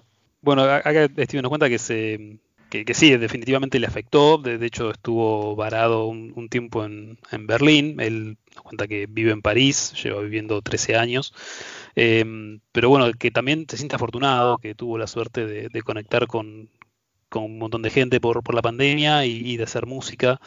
Eh, y si bien, bueno, todos estaban preocupados por, por las cancelaciones y, y demás, eh, él cuenta que con Zoom lanzaron su disco más grande, dice, en, en abril 2019, la, Life Metal, eh, con el cual hicieron siete giras y la, última gira terminó en febrero 2020, a principios de febrero 2020. Entonces, veo como que tuvo la suerte de poder hacer todo eso antes de la pandemia y que si esto pasaba el año pasado era un desastre, pero como que todo terminó cuando ellos habían planeado que termine. Tuvieron un poco esa, esa suerte, sobre todo porque son e, ellos se producen a sí mismos, entonces bueno, es como muy, muy este, mucho trabajo puesto ahí y les cerró todo bastante bien. Ellos tenían planeado con, con San hacer eh, un, tiempo de, silencio, de, no actividad este año. Igualmente cuenta que contactó con un montón de músicos, hicieron un nuevo disco con KTL, estuvo trabajando con muchos colaboradores, está haciendo, trabajando en algunas piezas de, piezas largas, piezas de, una hora, que están siendo desarrolladas, entonces no, no, quiere contar mucho todavía. Y que bueno, ahora se, se fue a, Suecia, se quiso alejar de, de, Francia, y como, como todavía no volvió a su casa, se siente un poco de gira, pero bueno, está en este bosque trabajando con, con un amigo también, así que sigue, la composición sigue. Aprovecho y le hago dos preguntitas. Una, eh, ese disco de KTL, ¿cuándo estaría siendo lanzado? Y segundo, si en, en, esta música que está componiendo ahora en Suecia, está trabajando en música para guitarra o música para orquesta, y puede contar un poco de qué va lo que está haciendo ahora en Suecia. Okay, so two questions, Steven. The, the first one is when will this new new recording from KTL be out, and and then about this music you're making in in, in Sweden, uh, is it music for guitars for an orchestra type recording? So what are you working on? Um, the K- KTL record is called KTL Seven. It's going to be announced next Friday, and I think you could even buy it a pre-order from Editions Mego. Uh, the stuff in Sweden, I don't want to get too into yet because it's uh, I'm usually a closed studio kind of person, and I don't like to talk too much about um, my work until it's already out in the world. So It, but it's a couple of different things, I can say that. Bueno, acá nos cuenta que el disco se va a llamar KTL 7 eh, y que se va a anunciar el próximo viernes eh, y ya se podrían hacer las pre-orders o la, las compras anticipadas. Y bueno, en cuanto a la música que está haciendo ahora, no, no quiere comentar mucho porque no, no, le gusta hablar de los trabajos antes de que estén terminados, pero nos desvela un poquito que algo, en algo, algo de, de distinto tiene. Bueno, bueno, lo esperaremos con, con ansias. Quería hacerle un, par de preguntas relativas a, a Zoom ahora. Creo que un poco lo adelantó, no quiero sonar por ahí eh, muy, muy repetitivo, pero mm, ya sé que Consumo ahora estaban como en una suerte de, año de, receso, ¿no? Justamente después de sacar el disco más importante, como dijo, y un tour, y uno de los tours más largos que, hicieron, que incluyeron siete tours. Entonces todavía no hay eh, un horizonte concreto de una nueva, nueva producción, una nueva grabación de Zoom que vayan a, a, encarar. Okay, so you, talked about Sun a little, a little bit and how you planned uh, for 2020 to be a quiet year for for this project. Um, but do you have any any expectations on, on what's coming next? Any any new recordings plan or something like that? It's hard to plan anything right now. We just don't know. I mean, with Sun, it's it's a constellation of people who live all around the world too. So there's quite a bit of traveling that has to be done for anything to happen. Even the the core of the band is uh, myself and Greg. You know, we Greg lives in L.A. I live in Europe. So to do anything, we have to, someone has to get on a flight for 12 hours or somehow get to the other side of the planet. And, and uh, who knows when I can go to the States again, you know, I'm not, I'm not excited to go there right now. in fact, there's, there's been a ban, you know, this, this fucking ban to, uh, between the U.S. and Europe for flying in and out of uh, the states and Europe is is is really disturbing, not just on a biological level for the pandemic, but the political, the politics between that are extremely bad, uh, in my opinion. And uh, one of the uh, one of the things that's going to get hit hardest with this is uh, um, the experience of culture for Americans. Uh, just last week, the the administration in the U.S. is is banning work permits now for foreigners. So this is how any non US citizen musician can come to the US and play music, for example. Not to mention people making films, artists, other you know, theater, dance, you know. So it's it's not only cutting off culture, uh, cutting off people from visiting or having a new life in the states, but it's cutting off American people from experiencing art and culture but with Sun, we're not, you know, we're not making any plans right now. But we have we have other things that are happening. Like we were able to release some of the demos from our from the Life Metal record over the spring, and we did that in uh, uh, as fundraisers for charities actually. And that was really successful. It was pretty amazing to be able to um, generate with our rehearsal demos generate a, uh, quite a lot of money for a charity. It's it's fucking insane actually, but and then also we had reissued one of our early albums, uh, Flight of the Behemoth. I think that happened last month, and that that that been a long time coming too. But yeah, uh, who knows what the next steps? Uh, I I don't know what it's going to be like touring in the future. I don't know what it's going to be like traveling. I, I'm optimistic that Sun will, you know, Sun has been through so many cycles where we do a lot of things and then there's quiet for a while, and then we do a lot of things. And not just we've done that. There's been many cycles like that, like five or six. And it, it just makes me optimistic that this project this concept, this this band, this these ideas, they live. They're going to live. They live a long time, and they have to do with friendship, you know. So we can could be optimistic things will continue. It's just right now no one really knows how to get around or what's going to happen with music, especially live music. Eh, bueno, acá lo que dice es que si bien, eh, o sea, e-, es muy difícil planear nada en este momento, eh, sobre todo porque el proyecto de, de Sun es, como una constelación de gente alrededor del mundo. Eh, entonces, para, articular cualquier tipo de proyecto es necesario mucho, mucho viaje. Eh, ya el, núcleo propio de, de, Sun eh, está, está repartido entre Los Ángeles y, Europa. Entonces, a eso le sumamos que no, no le divierte mucho ir a Estados Unidos ahora, que además está prohibido, está prohibido el viaje entre Estados Unidos y, Europa, lo cual Steven comenta que no solo tiene implicancias políticas y de gente que por ahí no puede ir a Estados Unidos a, hacer su, vida, sino que también al cancelar las visas de trabajo eh, de Estados Unidos, Estados Unidos da a, extranjeros, como que esa es la forma que tienen los músicos y los artistas de, llevar su, arte, digamos, a, Estados Unidos. Entonces, no solamente están impidiendo el flujo de gente hacia, hacia allá, sino que también eh, le están bloqueando a los americanos vivir una cultura o arte un poco más abiertos.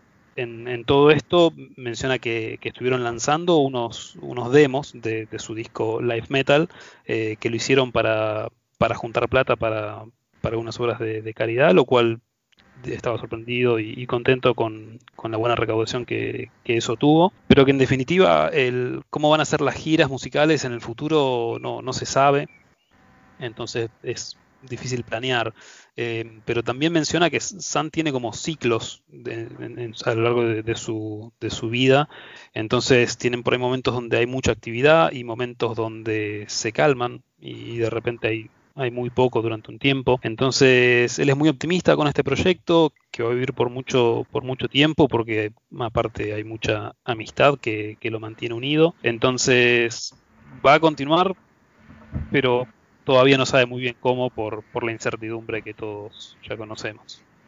Claro, claro, claro. Bueno, acá yo le quería hacer una pregunta.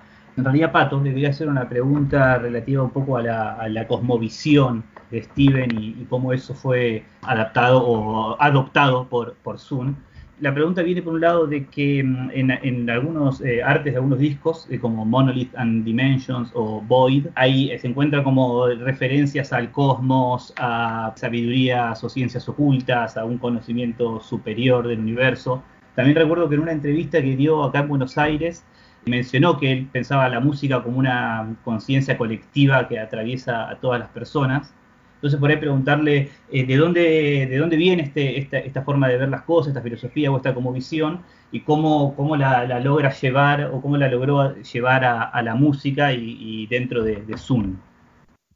So we wanted to ask you a little bit about this. Um... cosmovision that that you have, and it it has been somehow adapted by by Sun.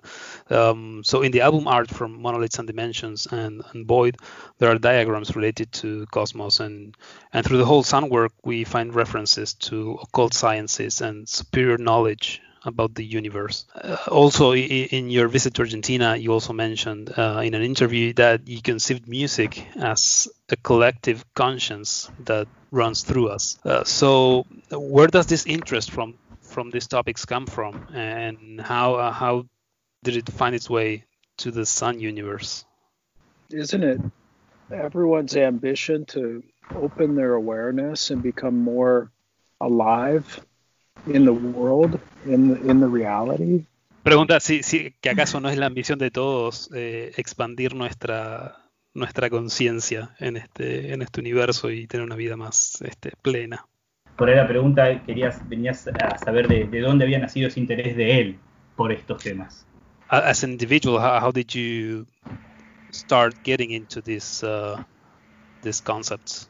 I think uh, most people in their core really want to be present and really aware of the reality. And of course, the challenge is all of the responsibilities that the systematic and systemic structures put on mankind to use its mental energy and to use others' awareness and energy or distract it. So it's interesting that as it goes on, for me personally, it just seems more and more natural. It doesn't seem like superior consciousness. It doesn't seem like a hidden art or hidden knowledge, or it doesn't seem any more like special or or uh, something that's uh, secret. It seems more just natural.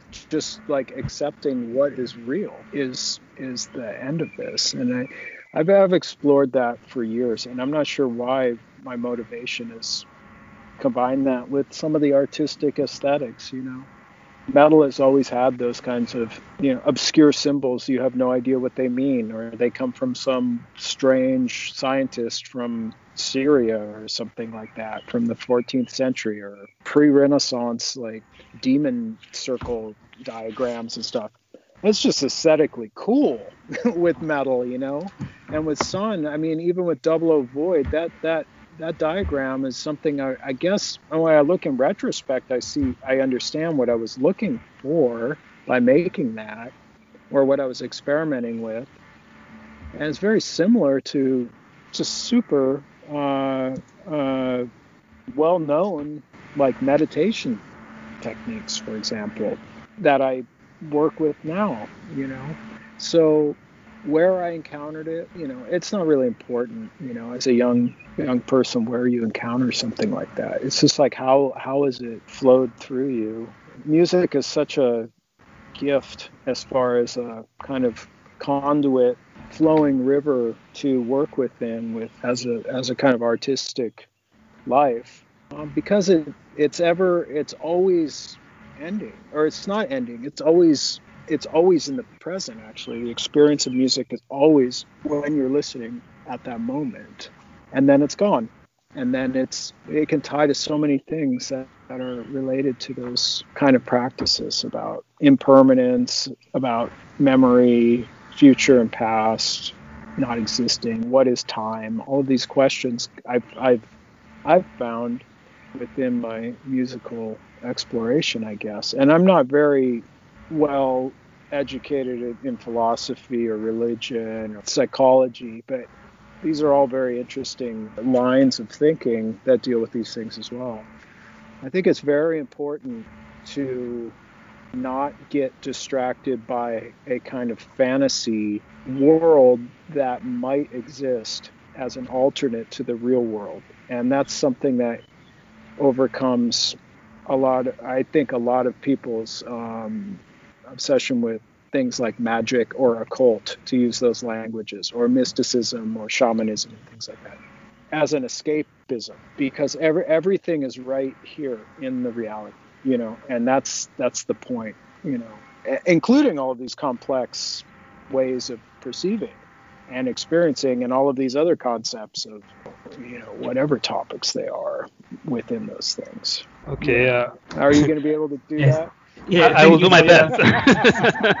Sorry, man. Voy a tratar de, de, explicar lo que cuenta Steven. Y es que en realidad sí, él cree que mucha gente quiere tener como esa, ese estado de conciencia acerca de, de, su realidad y, y, no lo vive como algo oculto, sino más bien como algo natural, ¿no? no como nada secreto, es más como aceptar lo que, lo que es real. Cuando habla de la simbología y de mm, por ahí dibujos del siglo XIV, de algún lugar eh, no, no tan occidental, ahí simplemente dice que, que, son estéticamente cool o copados. El metal, el que el metal tiene mucho de eso, estéticamente. Claro, están muy presentes en la, en, la imaginería del mundo del metal. Pero que lo, importante no es cómo encontrás este tipo de filosofía, llamémoslo, sino más de cómo fluye en, en vos.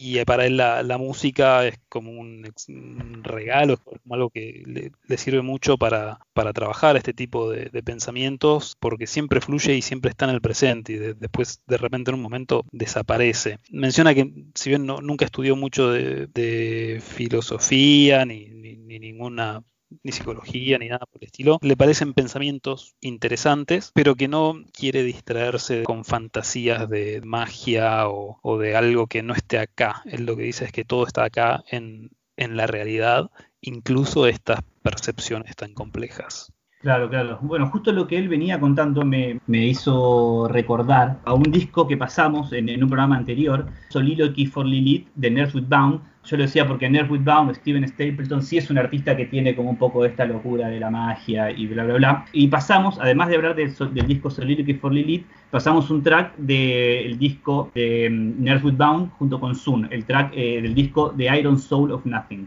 Entonces, yo lo que le quería preguntar es si, como a nosotros la verdad nos gusta mucho también eh, la obra de Steven Stapleton, es preguntarnos si nos podía contar un poco de, de, cómo se dio esa colaboración, si Steven se puso en contacto con Zuno o fue al revés, y si Nurse o Steven Stapleton fue una influencia en, en, la música, una influencia temprana en la música de Steven. Okay, so um, we now want to, to ask you a little bit about, you know, in a previous episode from, from this program, we talked about the Soliloquy for Lilith by Nurse We Want, and, and then we played a track from the Iron, the Iron Soul of Nothing, the joint album with with Sun. So we would be interested in, in, you telling us a little bit about that experience, how, how this collaboration took place and, and whether Nurse with Wound uh, was an early influence in, in your music or not. Um, it's actually a remix album. It's not a really a collaboration. It's um, something that I asked Stapleton about doing at a point when we were organizing all of the Sun albums to be released on a Japanese label called Daymare Records for the Japanese market on CD.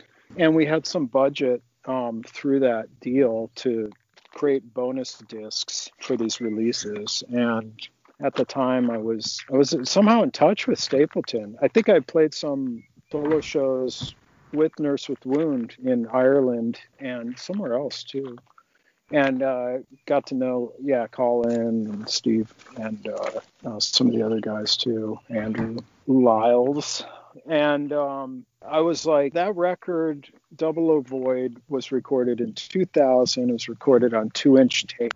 We still had the tapes, and we needed to get the tapes baked in order to play them so we could take the music off and and put it into the digital format and uh, I talked with Greg about it. He didn't know who Nurse with Wound was, uh, and I still don't think he knows. But I, I've been a fan since I was a teenager, and you know, it's the kind of thing when I got to meet them is or got to meet Stapleton, especially. It's just like, you know, I can't believe I'm meeting this person. It's like meeting, I've got to meet David Tibet at one point too, and play in Current 93 for some shows. But it's just like, I'm a guy from Seattle, the suburbs of Seattle. I'm a death metal guy from the Seattle suburbs. You know, how does this happen?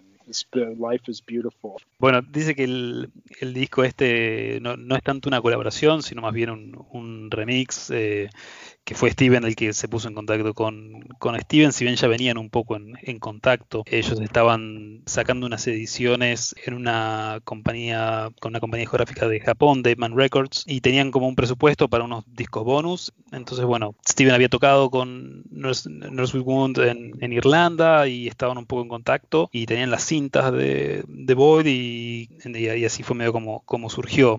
Así que Greg no sabía ni, quiénes eran, que cree que todavía no sabe, pero que Steven era fanático desde, desde que era adolescente. Y dice, bueno, yo, era un death metalero de los suburbios de Seattle, no sé cómo llegué a esto, pero estaba contento con eso. So Stephen, you wanna, you, you, had a second chapter on that? Yeah, so we went ahead and uh, got the tapes baked.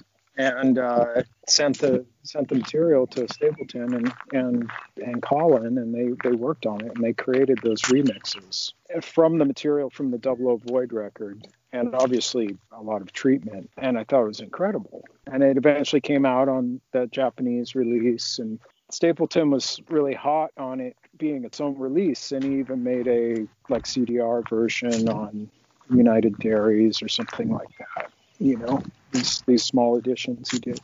So I decided to uh, make a vinyl release of, of only that, that stuff on, on my own label, Ideologic Organ. We didn't want to make it a big Sun release, you know, but I'm really glad we did that because it's such a, it relates to the last question somehow. It's like you can go inside and discover all of these things in, in what you have right there. You know, you already have so much. And Stapleton did that. He un- he uncovered all of these beautiful things from what that material was that I'd totally forgotten about, didn't didn't remember doing, uh, didn't didn't make it didn't appear on the Double O Void album stuff like that. So that was a really great experience, I thought. Artistically, we had some dissonance within Sun about the material itself, but it was it was something that made the light of day. And we we did uh, we played um, once or twice with Stapleton as a guest in the band too, which was really really cool. I thought, and um, we had uh, crossed paths a few times over the years. The guy's amazing, amazing artist. I have so much respect for him and Colin and Andrew. But like Stapleton, you know, he's just like one of a kind. Bueno, acá Steven nos contaba que tenía este material que se lo mandó a Stapleton y lo, lo estuvieron trabajando y Steven quedó muy muy contento con, con el laburo que, que hicieron, como que le descubrieron cosas que él ni se acordaba que estaban ahí, y bueno, que si bien hubo un poco de disonancia aparentemente dentro de Sun eh, a nivel desde el punto de vista artístico con, con esa obra, bueno, como que finalmente salió, y de hecho menciona que tocaron un par de veces en vivo con, con Stapleton como, como músico invitado. Ya que él habló de su sello, quería aprovechar para hacer una, una pregunta al respecto. ¿Qué es lo próximo que, que, tiene preparado para alargar? Si es algún material propio que ya esté grabado, digamos, no nada que no pueda hablar al respecto, o si tiene material de, de algunos otros artistas. Okay, so we wanted to ask you about uh, your label.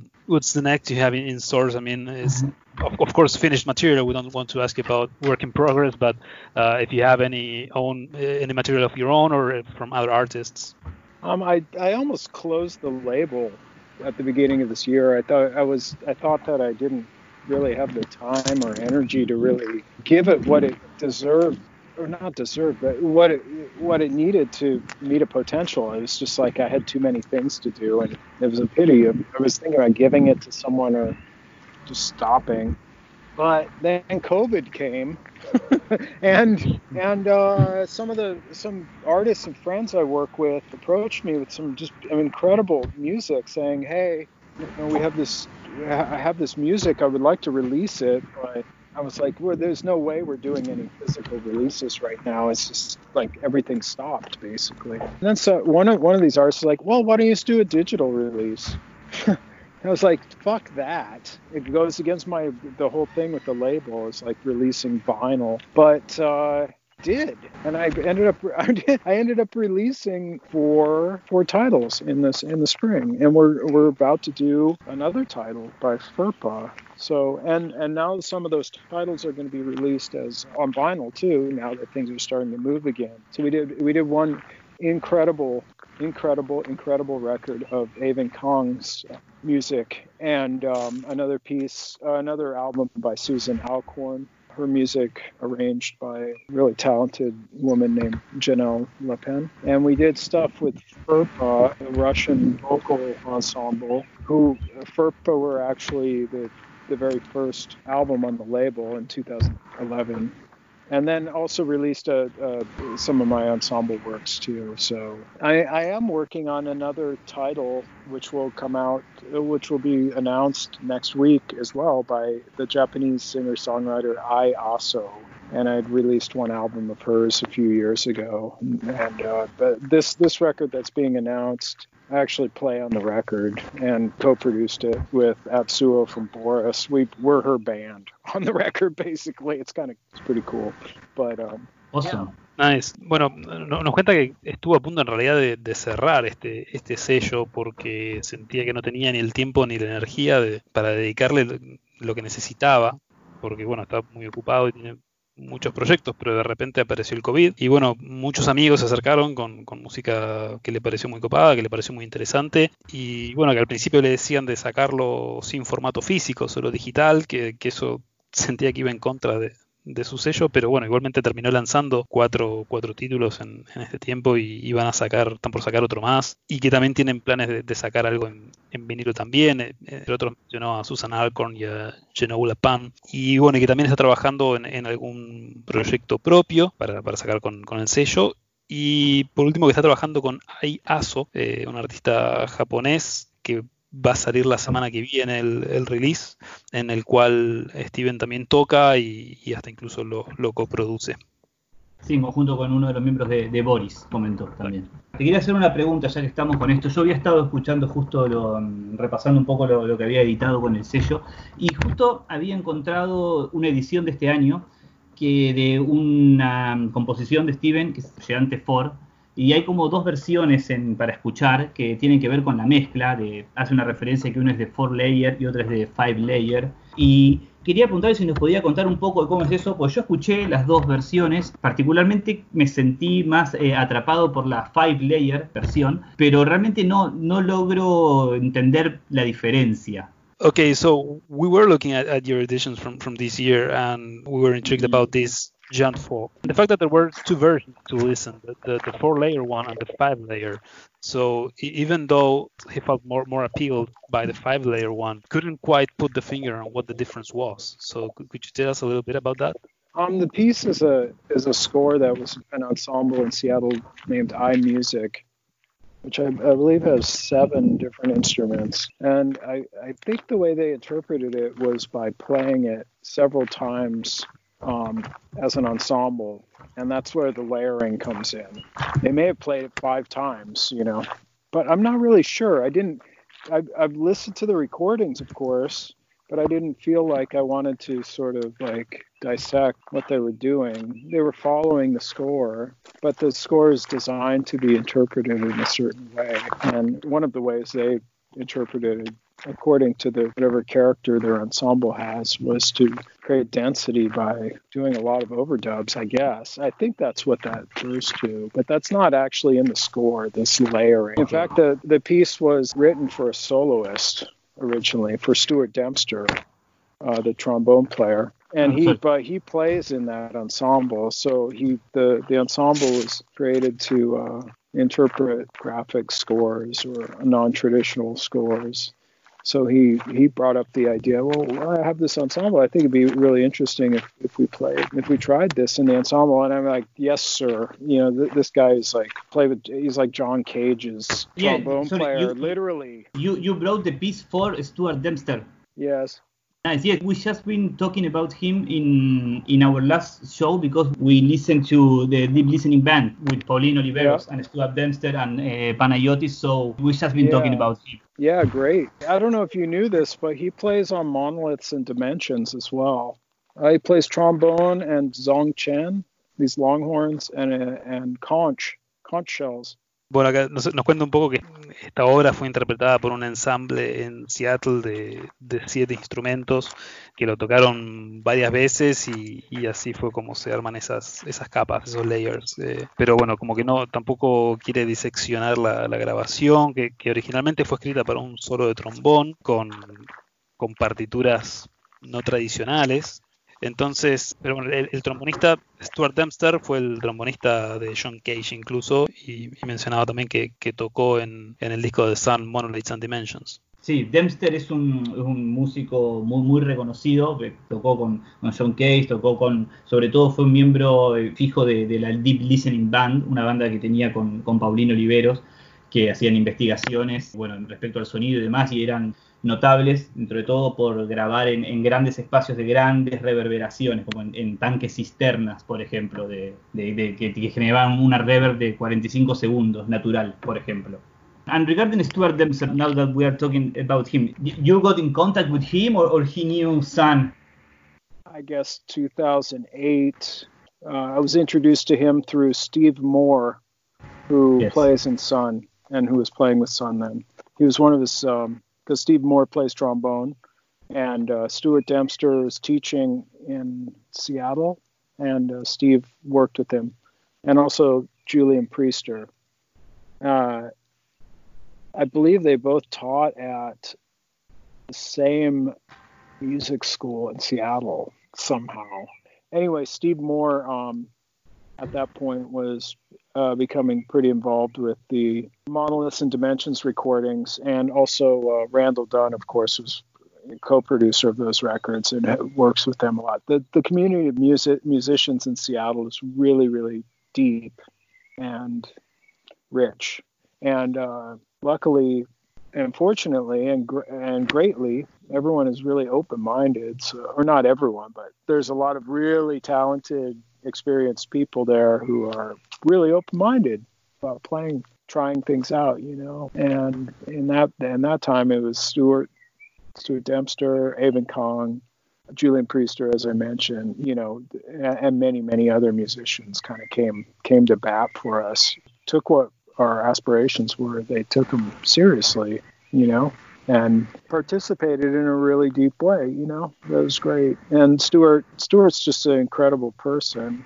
He started one thing i always blew me away was i, I was just like these guys were him and julian were in their 70s and they were there was a there was a trio julian priester stuart dempster and steve moore doing all the deep horn parts which were trombone. Well they were playing this too on monoliths and dimensions and also conch shells and some other things but they were these guys in their 70s were out doing steve moore. Who was like 30 you know they were just like their lungs are so so powerful of course and they they had like incredible technique and stamina. But it, of course it's not competitive but i was just like how do you do this? How do you play like sustained circular breathing for like 10 minutes on a trombone. And and I remember Stuart telling me, "Oh, you know, I never drank alcohol or smoked cigarettes in my life." He's like, "I uh, I was in the Korean War, and I learned how to do yoga when I was in Korea, or when I was stationed in the Pacific or something like that. He learned how to do yoga. He's like, I've done yoga every single day since like 1950 crazy like that, you know. And uh, I was in touch with him. Um, I wrote him an email anyway in the in the last few months. I was reaching out to all these older folks I knew, you know, during COVID to see if how they were doing is check in. It was good reason yeah. to check in with these these amazing people. And he was like, "Oh, thanks a lot. Yeah, I was thinking about you recently." And, and then I was like, "Oh, I, I I think about you all the time. Like when you know, if I'm doing yoga, it's you always pop into my mind with that thing." He's like, "Oh yeah, man, it's been pretty helpful for me." I was like, he's so humble. You know, this guy played. I heard a story about him playing um, playing a piece for John Cage that John Cage had written for him that he had to saw a piece of the trombone off, like a, I don't know, a small piece, like five millimeters or seven millimeters or something, in order to get the intonation just perfect for John Cage. like, John Cage, and you destroyed your instrument? It was like, come on, you know. It's like obviously all this this um, cistern record of deep listening bands, a mir- kind of miracle and then he he also has his this solo album that they recorded in that abbey or that church too which is really beautiful. He also has a he has this i don't know if you heard this duo he has called prawn like breathe breathe in sanskrit. Yeah it's it's it's a duo of him and this guy named greg powers who's a tuba player who also played on monoliths and dimensions and played on some of my other works they're doing ragas with tubas. it's fucking awesome. we usually ask the people invited to recommend something to listen so we can play after the interview. It can be some of your material or some of your label or something that you are listening now and would like to, to share with people. It's it's been strange because I've been away from my uh, my music collection for so long. Okay. uh, but so I've been listening to music quite differently, actually, just on uh, a lot of streaming, which I never did before, really. There's a Japanese artist called Fujita. I'll send it to you by email. Okay. He's an organ player, experimental organ player from Japan. It's really good. Ok, bueno, acá lo que nos recomienda eh, Steven, que está escuchando mucho streaming, cosa que no es eh, habitual en él, pero nos recomienda una, una obra de un, un organista experimental de Japón eh, llamado Fujita, que, que, nos va a compartir la, la data por mail para, para pasar. I'll send this to you. Thanks a lot. It's good to talk. Stay safe. Thank you so much for your time, Steven. I think it was a very good interview. We will learn a lot about you and, and your your music. Thank you so much again. All right. Thanks, Zota, too, man. Yes, thanks, Thank Soto. Great, excellent work. Excellent work. Yeah. no, man. Thanks to you. Thanks for the time. Okay. Take care, guys. Bye-bye. Bye. Bye-bye. Bueno, Muchas gracias Soto por tu increíble trabajo, menos mal, nos ayudaste un montón porque una, una traducción profesional, diría. ¿eh? no sé si tanto, pero gracias, no, para nada. Bueno amigos, llegamos al final de este episodio. Espero que hayan disfrutado las charlas con, y la música con Flavia y con eh, Steven. Nuevamente muchas gracias a Soto por la traducción, gracias al Centro de Arte Sonoro y a la Casa Nacional del Bicentenario por el espacio. Y para terminar con el programa, los vamos a dejar con un poco de música. Vamos a escuchar Travel Air de Sun, de su último disco Life Medal, editado el año pasado, 2019, y vamos a escuchar el track recomendado por Steven de Fujita. Muchas gracias y nos vemos la próxima.